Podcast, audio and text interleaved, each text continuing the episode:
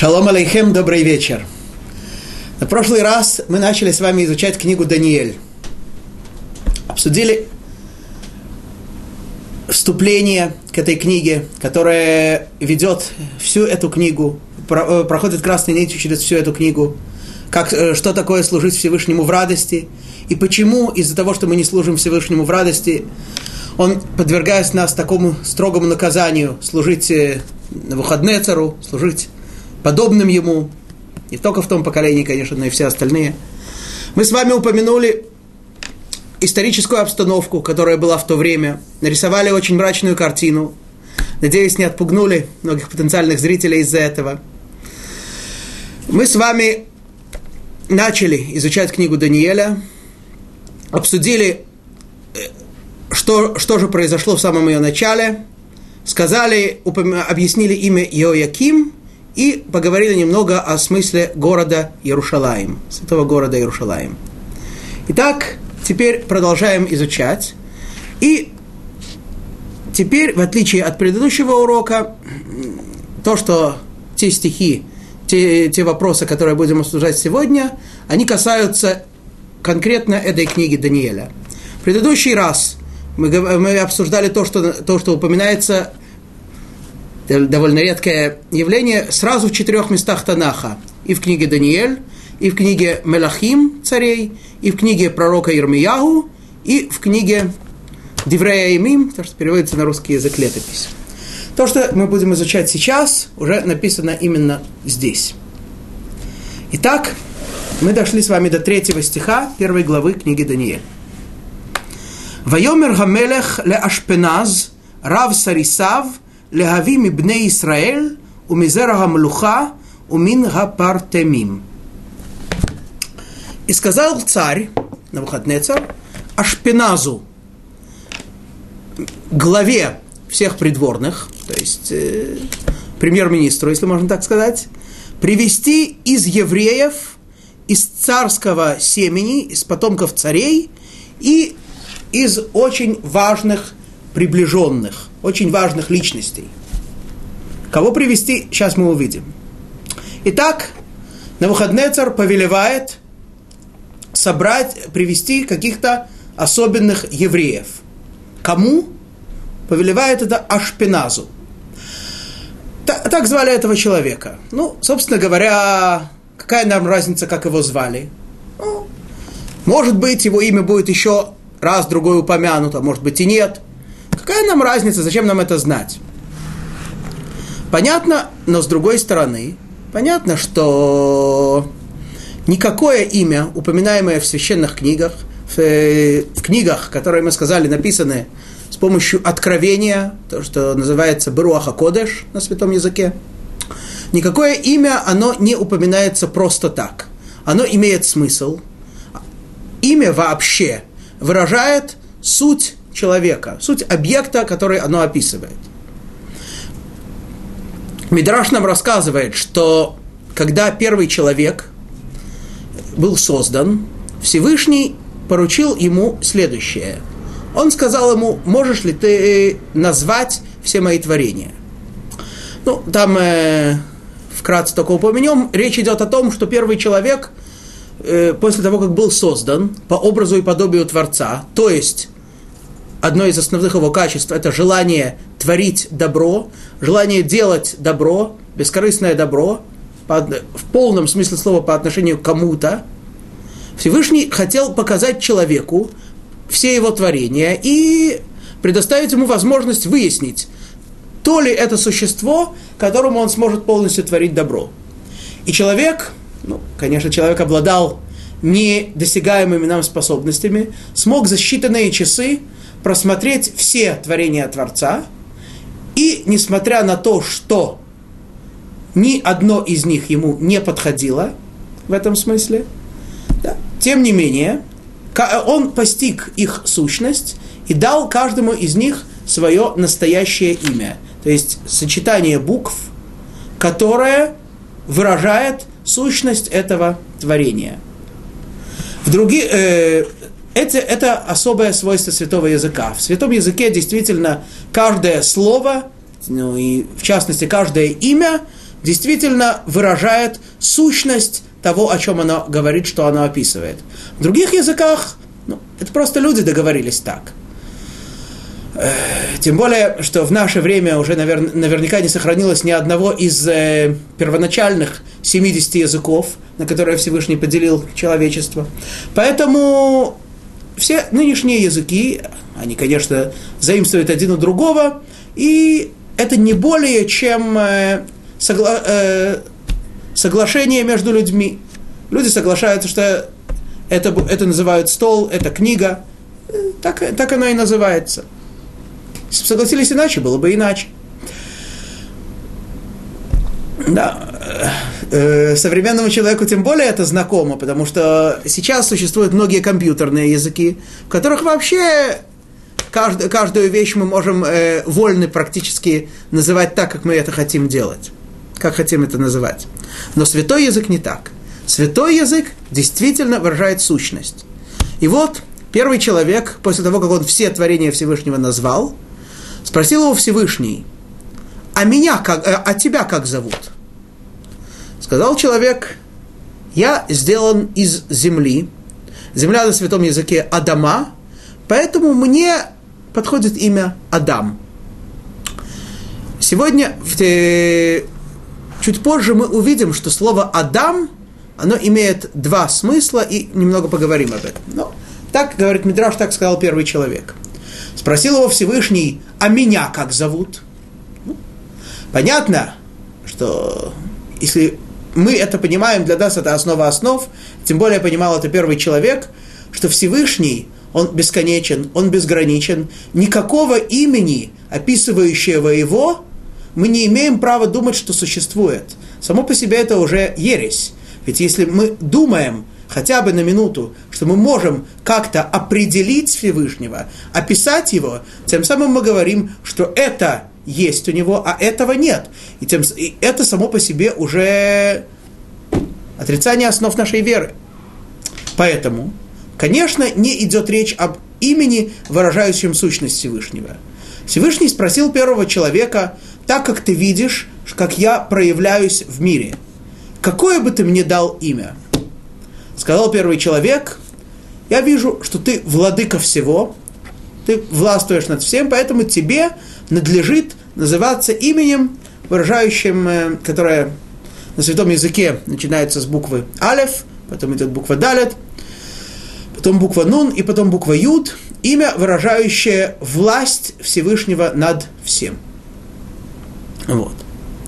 Итак, это было небольшое отступление, говорящее о важности, о смысле, сущности имен. Вот мы здесь встречаем это имя Ашпиназ. Ну, что это значит? Говоря, говорят комментаторы, это имя выражает, это имя является как бы словосочет, э, сочетанием не, сокращен, сокращений нескольких имен. Иш Шепанав Зоафот. Человек, лицо которого гневное. Понятно, что на выходные царь, э, будучи великим монархом, избрал э, в себе в премьер-министр человека, страх которого, да, э, даже внешний вид которого наводил бы страх на всех придворных, на все.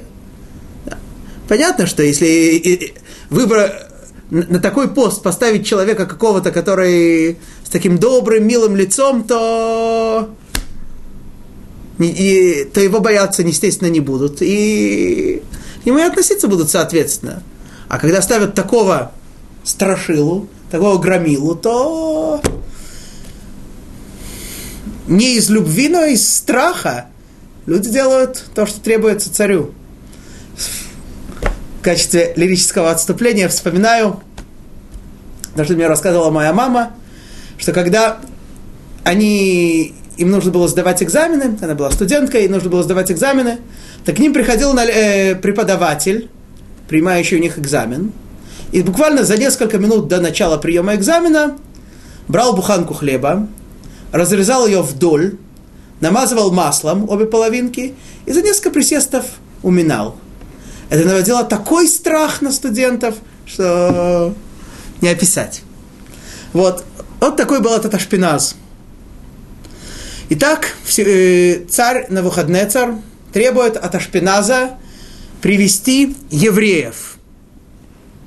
Не просто евреев, а именно из царского рода и из очень высоких чинов в еврейском народе.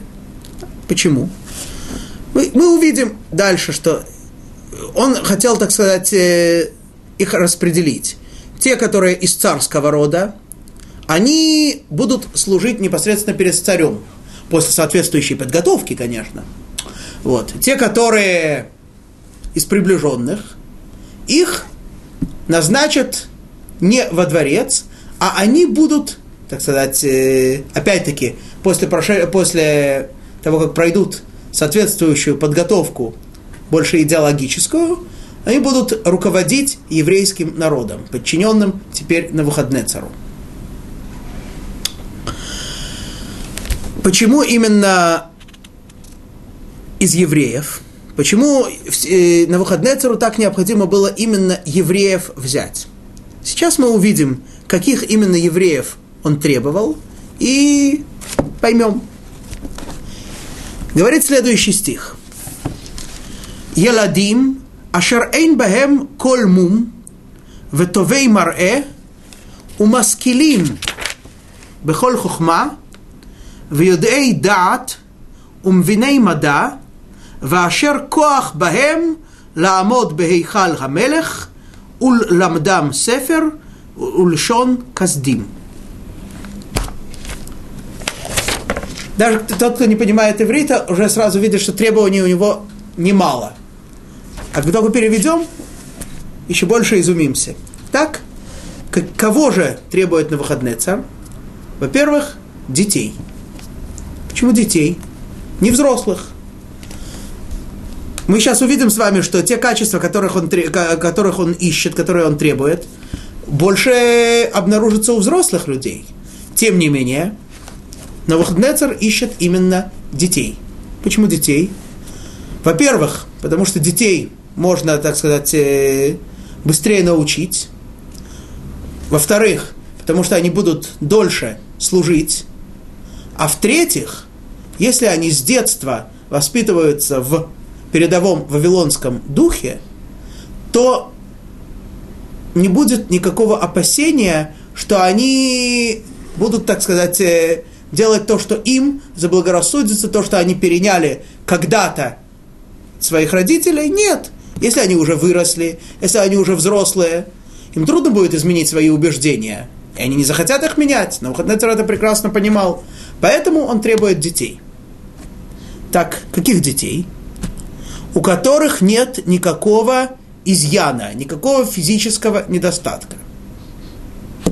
Так, так мы читаем нет никакого недостатка. Однако, есть небольшая разница в этом слове «изъян» между тем, как оно пишется, и чем, тем, как оно читается. Напишем это слово.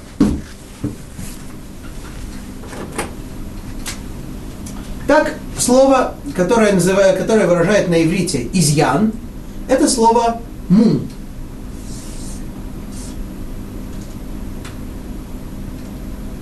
Прощение.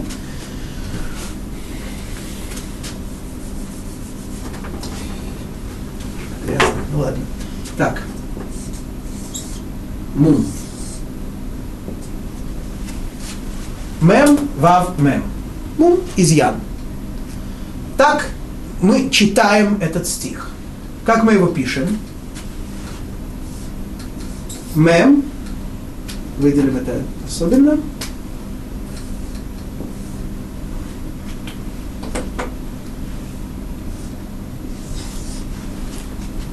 Мум. Читается также.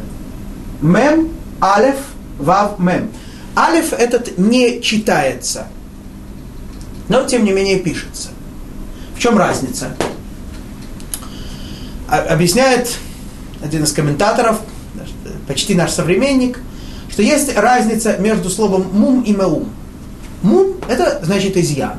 Меум происходит от слова меума, ничего. То есть у них не было не просто того изъяна в том смысле, в котором это слово употребляется обычно в Торе. Да? Тора перечисляет, что есть какие-то пороки, из-за которых животное считается негодным для принесения в жертву. Есть какие-то пороки, из-за которых Коген, священник, считается негодным для службы в храме. Это слово мум. Меум, это значит, у них не было вообще никакого изъяна. Говорит Талмуд, требовал на Навуходнецар людей, детей, так сказать, у которых вообще не было, нашими словами, горло ни разу не болело, насморка не было. Да. Таких людей требует Навуходнецар. Первое качество. Первое требование. Дальше посмотрим. Ветовей маре. Навуходнецар требует детей, которые хорошо выглядят. Ну, понятно, что представить перед э, царем каких-то уродцев это не, недопустимо. Но, объясняет Мидраш, Товей Маре имеется в виду не просто хорошо выглядящих, а которые не слишком бледные, не слишком э, смуглые, не слишком высокие, не слишком низкие, глаза у них такие. В общем, как, э, как это называется? Э, короли красоты. Не больше и не меньше. Ну, но это еще не все. Разбирающимися во всех мудростях. Да? Представляете себе, что требует на выходные царь? Чтобы эти дети, дети, такие красивые, такие симпатичные, которых нет э, ни малейшего порока, ни малейшей болезни, здоровые, чтобы они были, э, разбирались, у них были энциклопедические познания. Вся, всякие мудрости, все виды мудрости, которые существуют, все науки, все понятия, чтобы все это они знали. Можете себе представить таких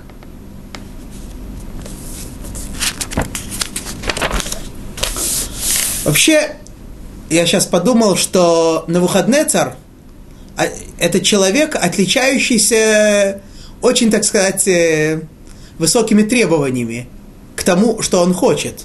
Губа не дура, как говорится. Да, вот здесь он требует представить перед своим дворцом детей вот с такими, с таким редким, исключительным набором качеств, одну секундочку, мы находимся еще в середине стиха, мы еще не упомянули все, о чем идет здесь речь. Сейчас дойдем. Вот, во-первых.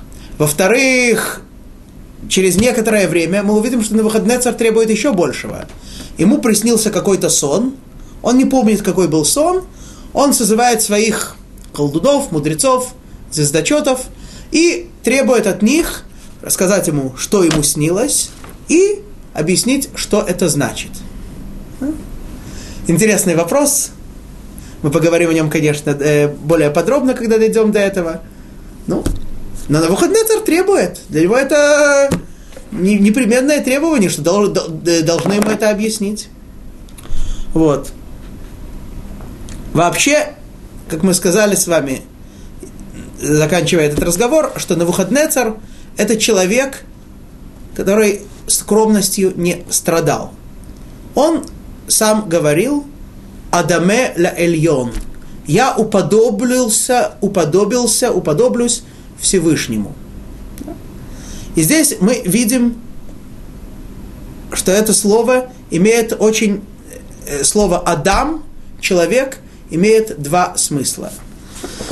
Напишем это, потому что это действительно фундаментальная вещь. Слово «Адам»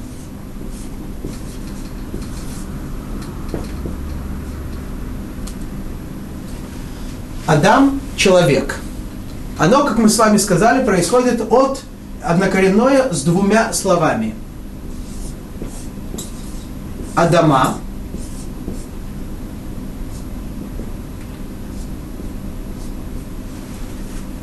земля, Адаме.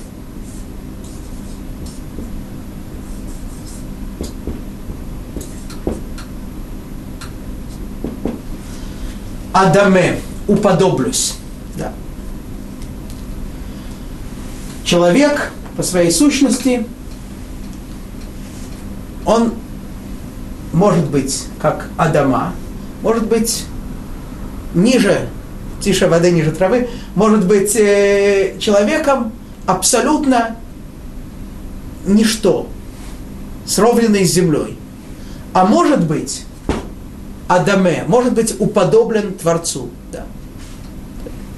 Зависит от человека. Каждый человек может выбирать, в какую сторону ему идти. Или быть как Адама, да, или быть Адаме. Стараться максимально уподобляться Всевышнему, в его качествах, в которых он проявляется в этом мире. Так, это был но Навуходнецар, как мы с вами понимаем, вовсе не отличался таким э, набором качеств, которые действительно его уподобляют Всевышнему. Другое дело, что он, уверенный в своей царской власти, считал, что он действительно олицетворяет царскую власть на земле. И он, ему уже только немножко, немножко не достает для того, чтобы быть подобным царю. Итак, мы с вами упомянули требования на выходные цара к тем, кому он, кого он приглашает назначает себе во дворец. Это детей, без порока, красивых, с энциклопедическими знаниями. В Йодей дат. Йодей дат. Выражение не очень понятное. Значит, по-русски это звучит как знающие, э, знающие знания. Немного неясно, о чем идет речь. Так, э, так это в переводе переводят, что обладающих знаниями. Вот. Но мы сказали, что знания это уже упоминается в том, что написано Маскилим Бехоль Хухма, что они специалисты во всех областях. Э, понимают хотя бы, разбираются во всех областях. Зна... Здесь и, и идет речь несколько о другом. Вообще, на иврите, на святом языке, есть несколько слов, вроде бы выражающих одно и то же, но, как мы с вами уже говорили, что поскольку на иврите каждое слово выражает сущность того, о чем она говорит, то по определению не может быть на иврите понятие синоним. Почему? Не могут два слова выражать одно и то же. Ведь если эта буква сочетания выражает э, что-то конкретный какой-то объект, то не может этот же объект выражаться другим буквосочетанием. Значит, какая-то есть разница между ними. Вот, так на иврите есть несколько слов, выражающих вроде бы одно и то же. Позволю себе их написать. Это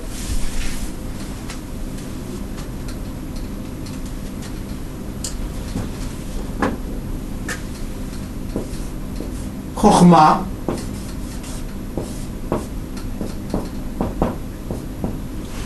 Хохма – это мудрость. Да? То есть человек называется хахам, человек, который много обладает большим количеством знаний. Бина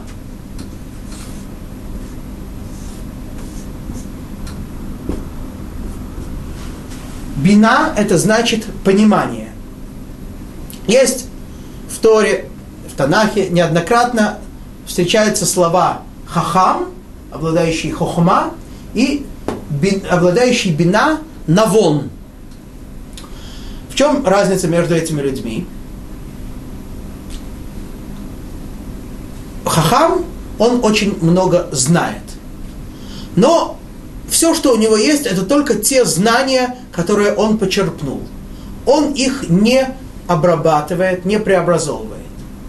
Навон, человек, обладающий понятием бина, да, может быть, он не знает столько, у него нет такого количества знаний, как есть у Хахама. Но этот человек знает что-то и может понять из одного другое. Может сделать вывод из того, что он знает, и получить какую-то новую информацию благодаря размышлению, благодаря умозаключению. Это называется бина. И третье слово, которое мы сейчас с вами встречаем, это даат.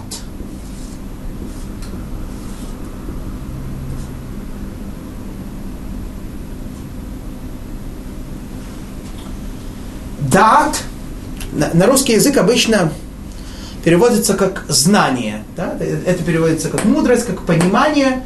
Слово дат переводится как знание. Но на самом деле этот перевод не точный. Слово дат мы встречаем в совсем другом контексте Торы.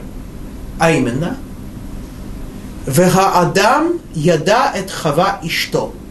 После того, как э, первый человек, э, рассказывает Тора, как первый человек согрешил и был изгнан из райского сада, написано, что первый человек, хотя это событие было до, но в Торе оно упоминается после, познал свою жену. Яда это хава и что?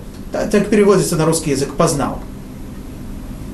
Что значит познал? Да? У него он на ней женился, и у него от нее родились дети.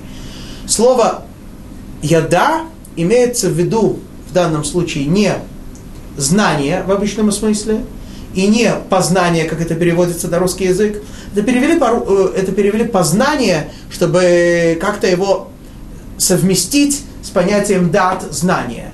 Но на самом деле слово дат значит единение, соединение. Это и есть дат.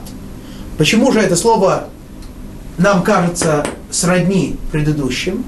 Потому что человек после того, как он имеет много знаний, хахма, после того, как он может эти знания обрабатывать, преобразовывать и получать благодаря этому новые знания, вопрос в том теперь, насколько человек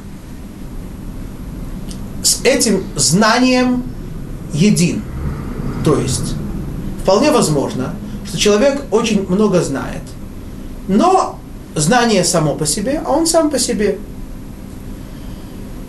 очень известный рассказ, который, на, на, который рассказывают нам мудрецы, это про выдающегося философа Аристотеля, который один раз читал лекцию о, об этикете, говорил очень много и очень возвышенно о том, насколько важно человеку соблюдать малейшие детали этикета – После этого его застигли за тем, что он э, сам, мягко говоря, ел не по правилам, которые он упоминал, которые он приводил людям.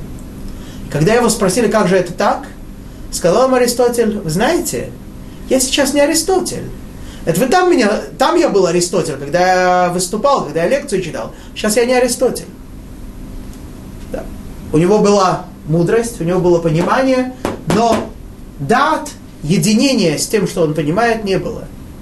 В отличие, и, в отличие от нееврейской мудрости, мы будем еще об этом говорить более подробно, когда дойдем до снов Даниэля. Но сейчас упомянем, что в отличие от нееврейской мудрости, еврейская мудрость, Тора, требует от человека не столько знания и понимания ее слов, сколько преобразования себя и жизни каждодневной, каждоминутной жизни, ежеминутной жизни в соответствии с Торой. В соответствии с тем знанием, с той мудростью, которую человек приобретает. Это понятие «да». Но что имеется в виду, что Навуходнецар хотел? Навуходнецар хотел таких э, еврейских мальчиков, которые живут по Торе. Зачем они ему нужны? Здесь имеется в виду следующее. Дат, как мы сказали, хибур. Слово сродни слову хибур на святом языке, что значит единение. Но Выходнецар хотел, чтобы эти дети, кроме того, что они знают очень много, чтобы они были профессиональными, сегодня это называется психологами. То есть, если человек что-то говорит, они его понимают с полуслова. Если человек э, что-то чувствует, что-то выражает намеками, они его понимают. Если они видят человека, они могут, так сказать, э, понять, что он хочет, почему. То есть так, такие, такое, треб, такое требование тоже предъявил на выходные царь. Это еще не все. У мевиней мада. Да?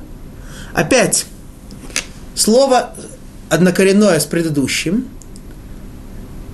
Мевиней, как мы сказали, слово происходит от слова бина, то есть понимающих. Мада. Что такое мада? В современном иврите слово мада это значит наука. Но про науки мы уже говорили. Что имеется в виду в данном случае? Объясняют комментаторы, имеется в виду не просто набор знаний, а имеется в виду глубокое, осмысленное понимание всего того, что они изучают. То есть, не просто человек знает физику на школьном уровне, а чтобы был э, профессор. Не просто, что, что человек э, умеет там это, стихи, стихи писать, а чтобы был э, гениальный поэт и так далее. Это требует на выходный царь. И, наконец, последнее требование, которое э, предъявляет на выходный царь, после того, как мы упомянули о физическом состоянии их, о интеллектуальном, э, интеллектуальные требования, которые он предъявляет. Вашер бахем коах Лаамод Бехейхаль Хамелех, чтобы была у них сила стоять во дворце у царя. О чем речь?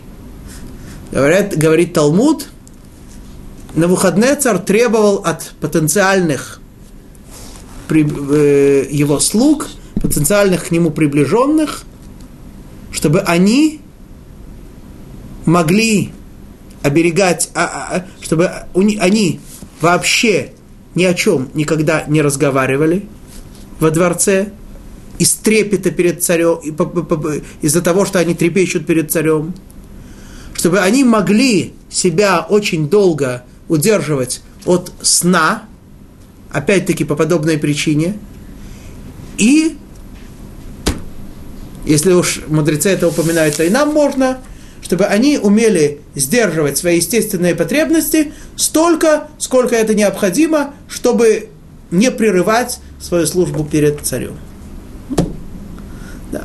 Вот такие многочисленные требования предъявляет на выходные царь.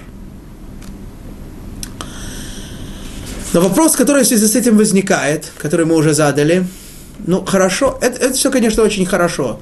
Такие умные, такие способные, такие красивые, чудесно.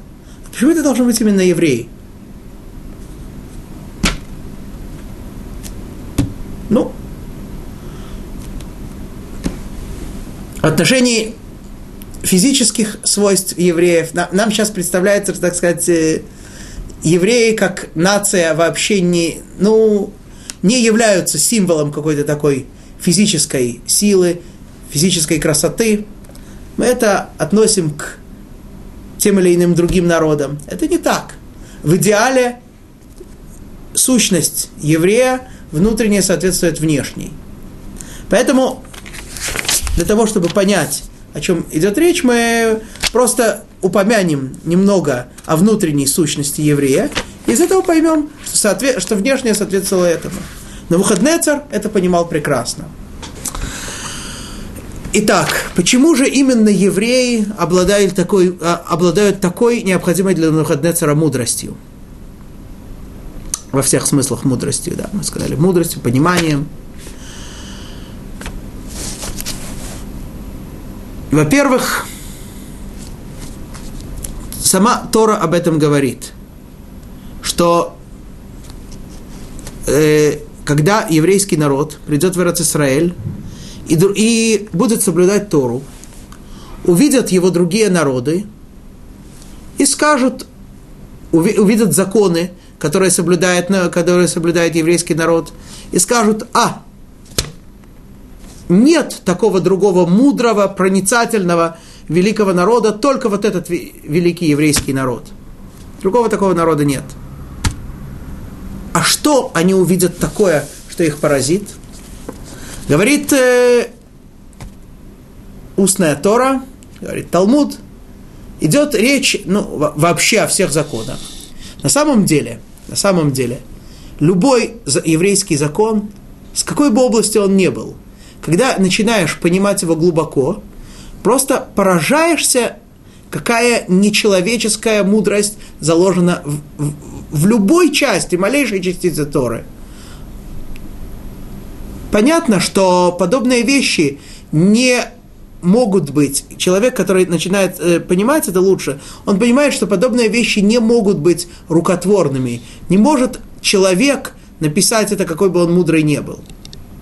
Вот. Это, э, на самом деле это, конечно, касается любого закона.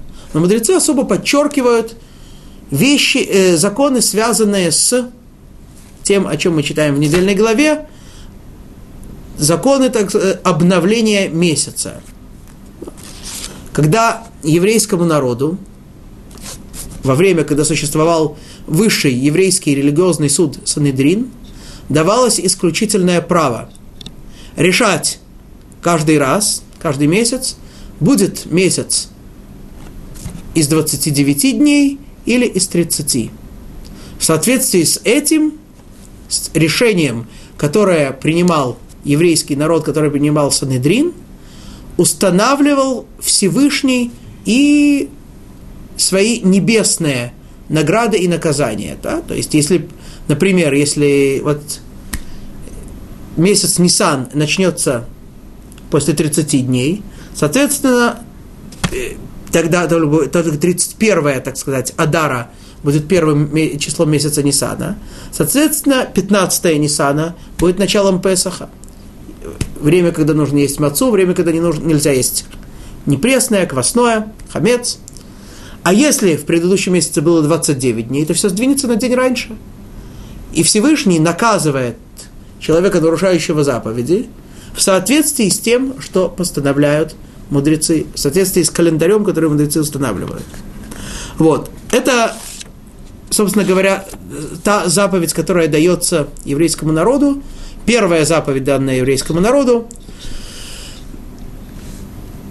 Один момент, упомянув в связи с этой заповедью, это число, которое указывает точный период обращения Луны вокруг Земли, а именно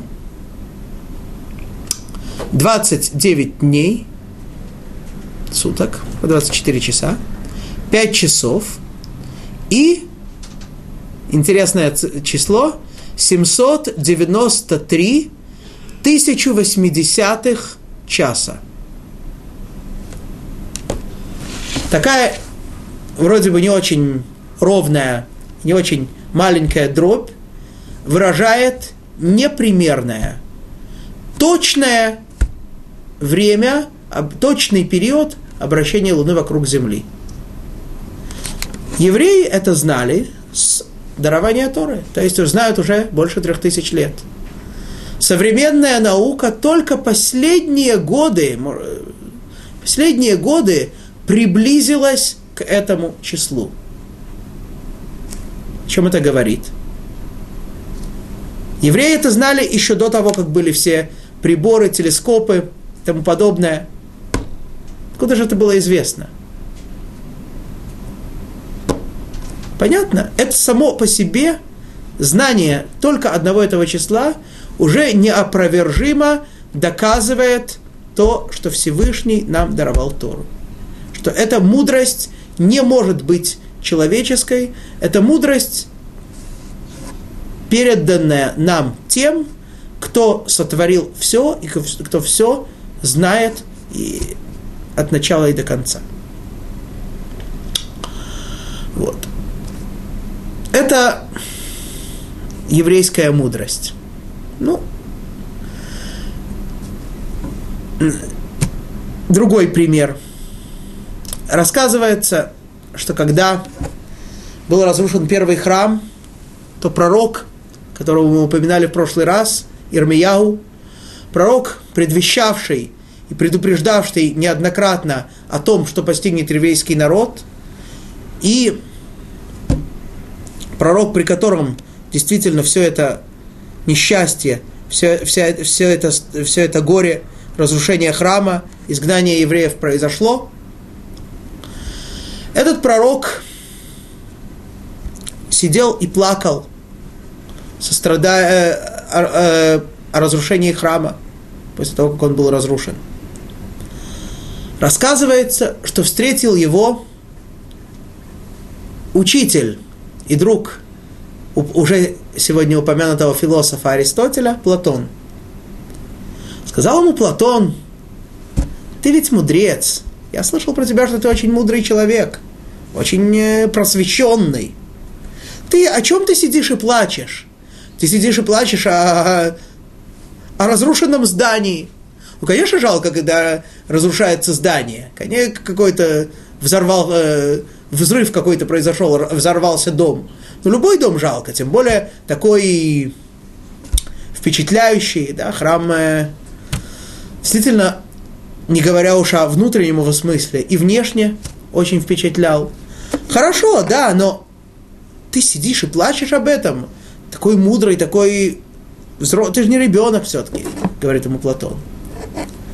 Ответил ему, ну, ему Ирмияу так.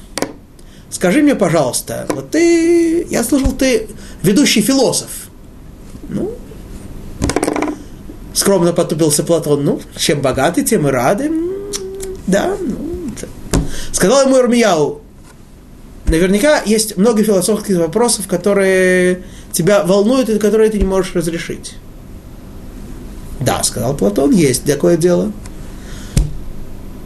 Скажи мне их. Сказал ему Платон все вопросы, и Ирмияу на все их дал ему абсолютно исчерпывающий ответ. Платон был поражен. Как же это так? Этот примитивный еврей, который э, вроде бы вообще, кроме своей Торы, ничего не знает, он больший специалист, чем он сам, Платон, который всю жизнь это, это, этому посвятил. Сказал ему я, ты знаешь, откуда у меня вся эта мудрость? Вот из этого здания, из этих досок, из этих камней, все отсюда. Ну, мы, мы опять рисуем мрачную картину. Давайте в качестве, так сказать, разно, разно, э, для разнообразия приведем еще один пример еврейской мудрости, который, в отличие от предыдущих, нас, нас вызовет улыбку. Пример, который приводится, опять-таки, в очень невеселом месте, а именно в Мидраш, э, приводит его Мидраш, написанный на книгу Эйха, который переводится на русский язык как «Плач Ирмияу», книга, которая рассказывает о, разруш... Э, о разрушении храма и о тех страданиях, которые постигли еврейский народ. И вот там э, сокрушается Ирмияу о том, что Иерушалаем был городом, наполненным мудрости. Мидраш посвящает несколько абзацев, приводя различные примеры того, какие, какой же была эта мудрость, в чем она выражалась. Мидраш не приводит те примеры, которые мы уже упомянули. Мидраш приводит э, нечто иное, а именно такую житейскую смекалку. Например, говорится там, как один человек, мальчик из Иерусалима, попал э, в один из нееврейских городов. Вот.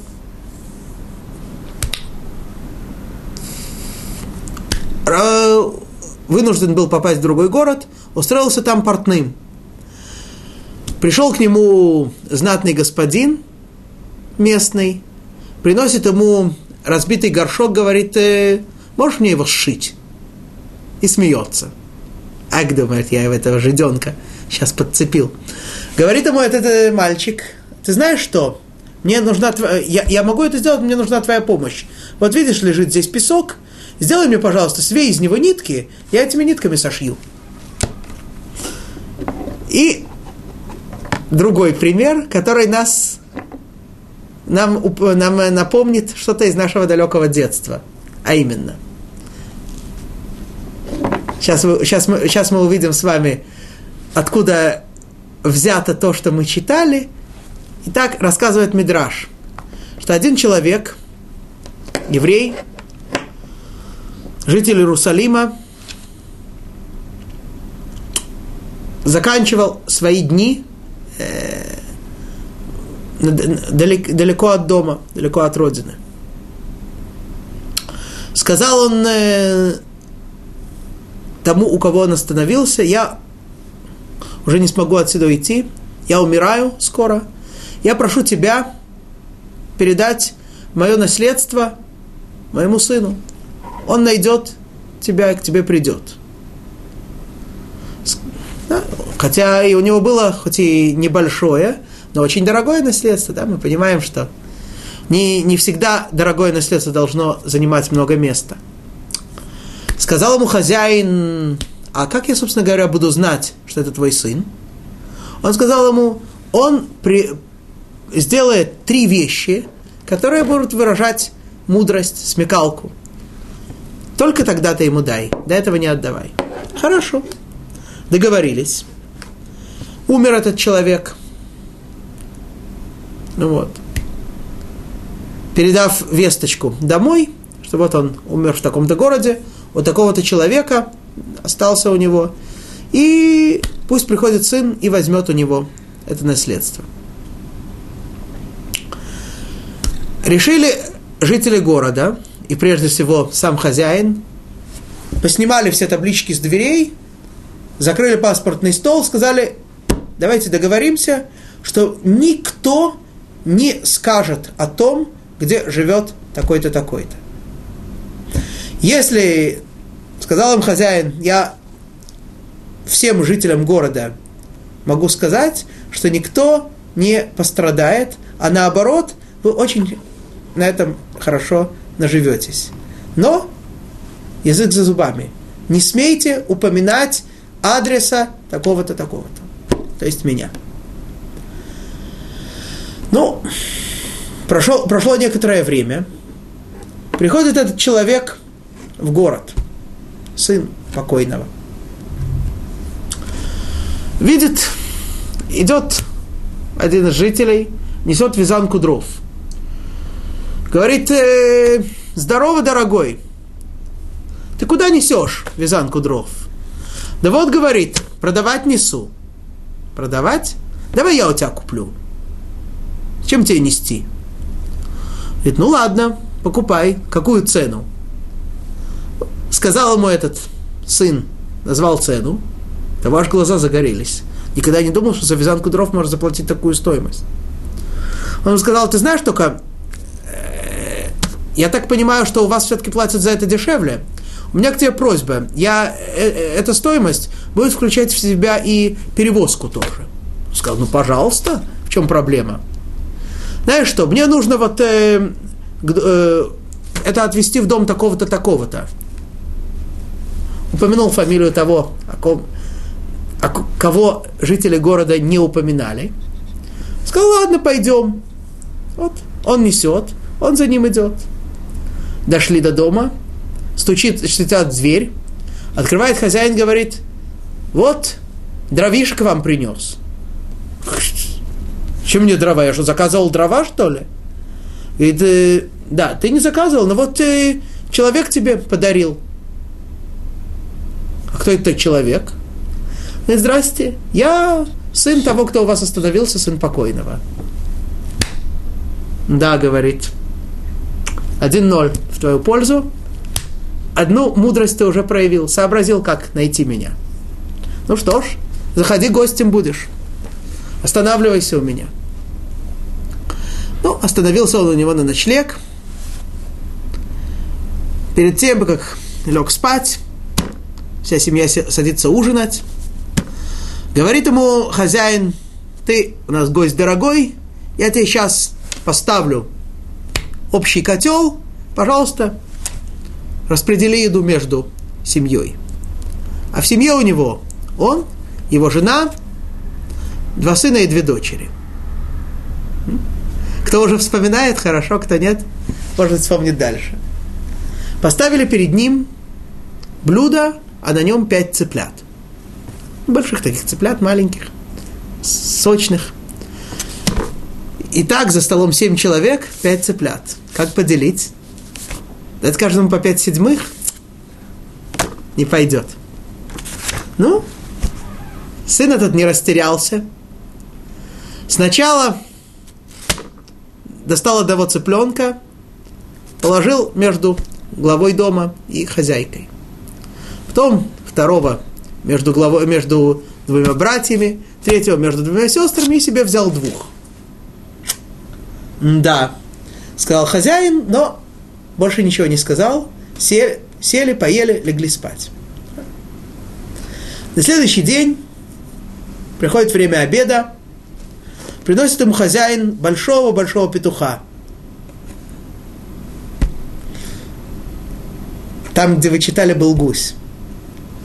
А тут петух. Большой жирный петух. Говорит ему хозяин, давай, дели петуха. Говорит ему гость, ты что, это, так, такое блюдо, ты, ты хозяин, ты дели. Не, не, не. Я прошу тебя, ты дели. Ладно, говорит хозяин, гость. Отрезал, взял нож, отрезал ему голову, дал хозяину. Разрезал, достал кишки, внутренние органы, отдал жене. Отрезал ножки, раздал сыновьям. Крылышки раздал дочерям, все остальное тело взял себе. Да, теперь уже хозяин не выдерживает и говорит, я, конечно, не знаю, может быть, э, у вас так принято, но как-то так неровно получается, да? Знаете, как в Турции сказали, неровно получается, отруби, когда это, отрубили голову не тому, кому надо. Вот. Неровно получается, сказали они. Ж делать? Ты так сделал-то?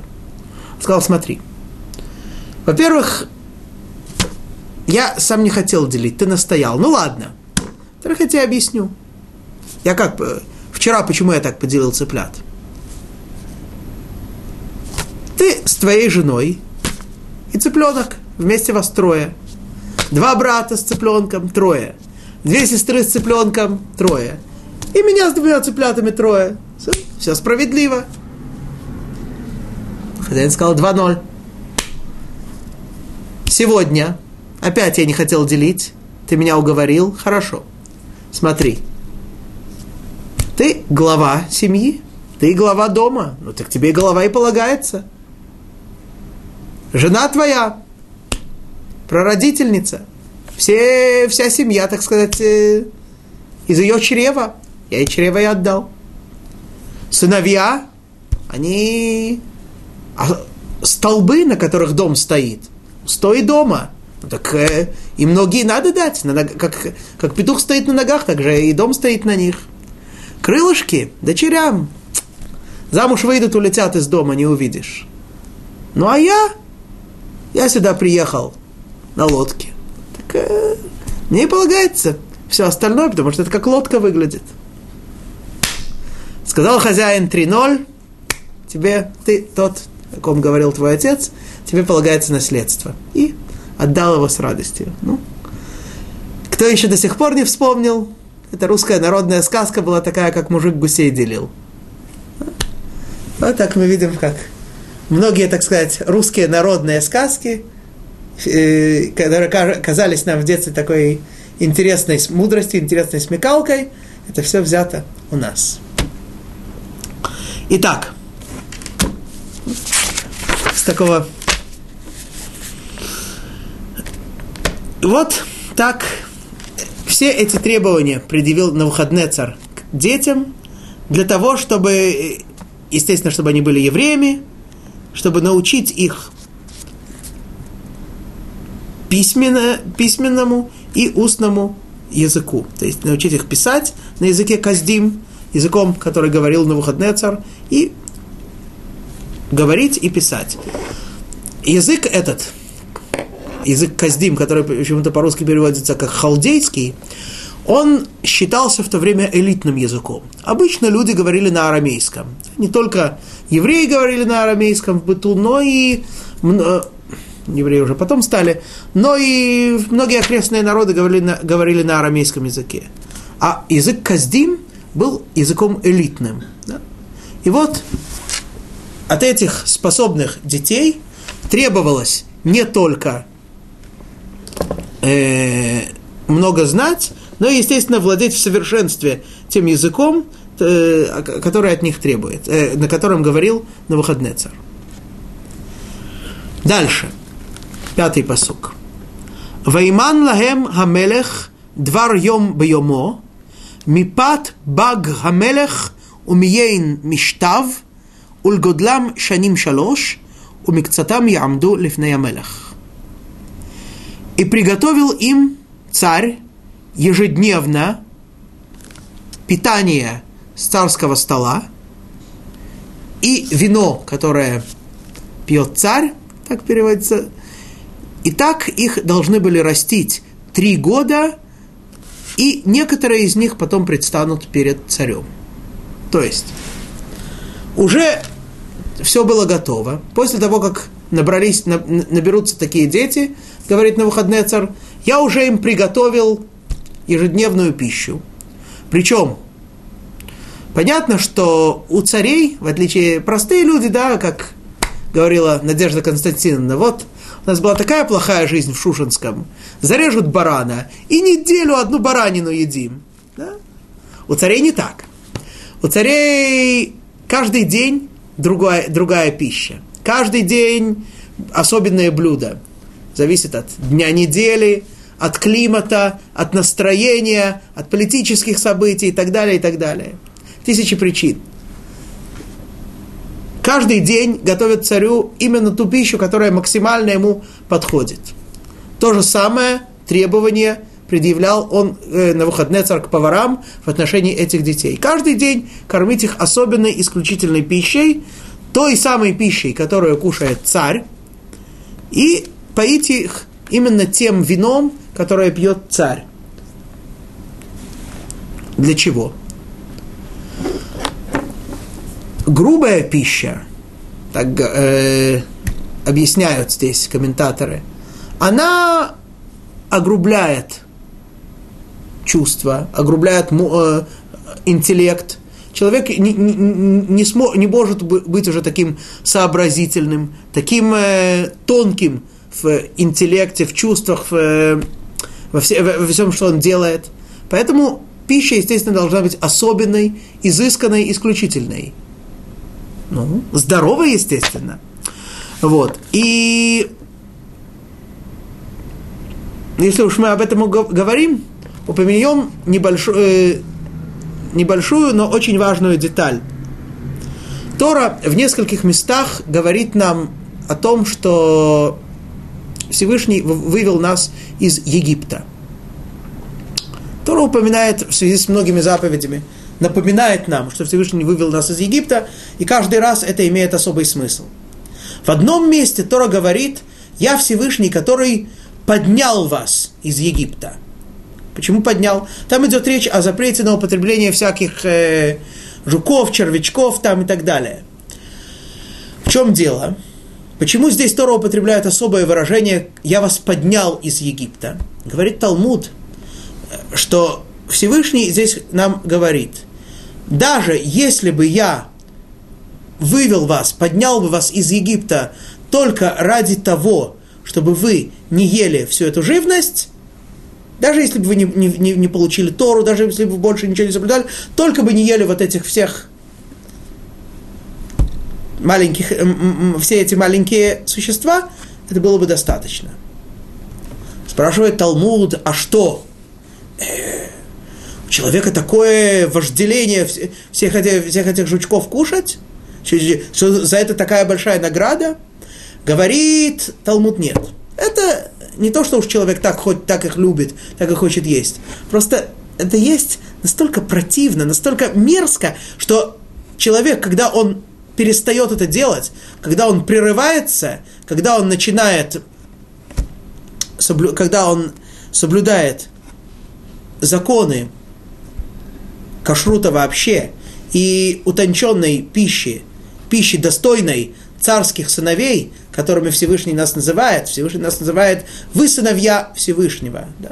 Мы царские сыновья, мы сыновья царя царей, поэтому и пища наша должна быть достойной нашего положения, нашего состояния. Ну, слава Богу, изучили еще немного из книги Даниэля, упомянули о том, какие требования предъявляет Навуходнецар, и на следующий раз Божьей помощью мы увидим, кого же Навуходнецар нашел и что было с ними дальше. Большое вам спасибо и до новой встречи ровно через 167 часов, э, следующий четверг, 19.30 по времени Иерушалайма. Коль тув, шалом.